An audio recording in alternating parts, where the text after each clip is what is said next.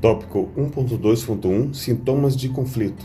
Um sintoma é uma manifestação que aponta para a ocorrência de alguma circunstância. Um sintoma é uma manifestação que aponta para a ocorrência de alguma circunstância. Em medicina, tais circunstâncias, em geral, caracterizam-se em enfermidades. Quando, por exemplo, você vai ao médico, após a apresentação, as apresentações iniciais, a primeira pergunta que ele faz é: o que você, o que você está sentindo? Essa pergunta tem por finalidade levá-lo a descrever seus sintomas. Essa é a forma que o médico tem de delimitar o universo dos possíveis problemas ou enfermidades que podem estar lhe acontecendo. É importante notar que o mapeamento dos sintomas, por vezes, não leva diretamente à identificação da enfermidade, nem tampouco à determinação das causas. Por exemplo, se você chega ao consultório médico e diz sentir constantes dores de cabeça, essa informação é importante para orientar as próximas perguntas, mas é sabido que essa dor de cabeça poderá estar associada a uma grande variedade de doenças, as quais, por sua vez, poderão estar associadas a diferentes causas. Assim, o sintoma, que é a dor de cabeça que você sentiu, serve principalmente para indicar que alguma coisa precisa ser examinada, ou seja, alguma coisa está fora do seu do funcionamento usual. Quando se fala de, quando se fala de sintomas de conflito organizacional, referimos-nos aos elementos que apontam para a ocorrência de conflitos. Referimos-nos aos elementos que apontam para a ocorrência de conflitos, sem, no entanto, identificar claramente sua causa.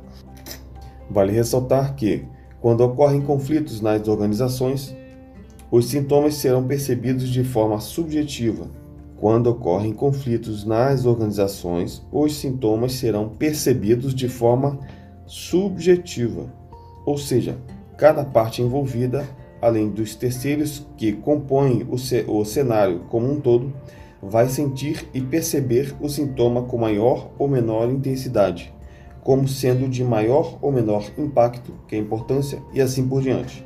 É fundamental que líderes, gerentes e gestores percebam antecipadamente os sintomas de conflito, a fim de tomarem as medidas cabíveis, evitando assim que estes se tornem problemas reais ou se agravem a ponto de se tornarem incontroláveis nos casos dos conflitos disfuncionais. Repetindo o parágrafo, é fundamental que líderes, gerentes e gestores percebam antecipadamente os sintomas de conflito, a fim de tomarem as medidas cabíveis, evitando assim que estes se tornem problemas reais e se agravem a ponto de se tornarem incontroláveis, que é no, isso ocorre nos casos dos conflitos que são é, os conflitos disfuncionais. Dentre os sintomas mais comuns de conflitos organizacionais, podemos citar problemas de comunicação, letra A, Letra B, hostilidade e inveja intergrupal. Letra C, problemas interpessoais. Letra D, constantes intervenções de escalões superiores em conflitos que poderiam ser resolvidos em níveis hierárquicos inferiores, inferiores escala, escalada de arbitragem o nome disso. Letra E, excessivo surgimento de regras e normas. Letra F, baixo moral causado pela sensação de importância diante das situações.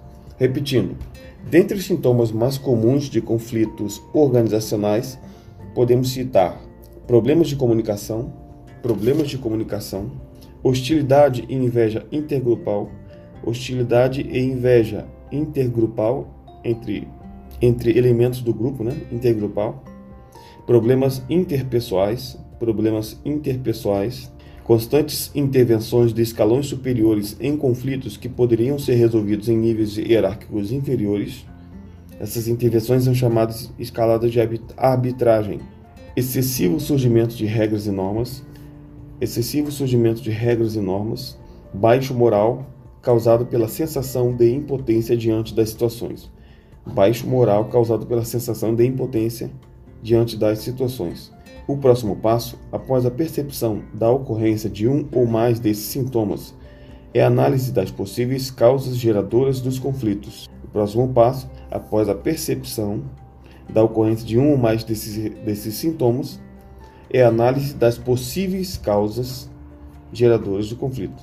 Nota-se que a identificação das causas é que permitirá a definição das ações cabíveis, ou seja, a ação precisa no, ação precisa no tratamento dos conflitos. Nota-se que a identificação das causas é que permitirá a definição das ações, das ações cabíveis, ou seja, a atuação precisa no tratamento dos conflitos.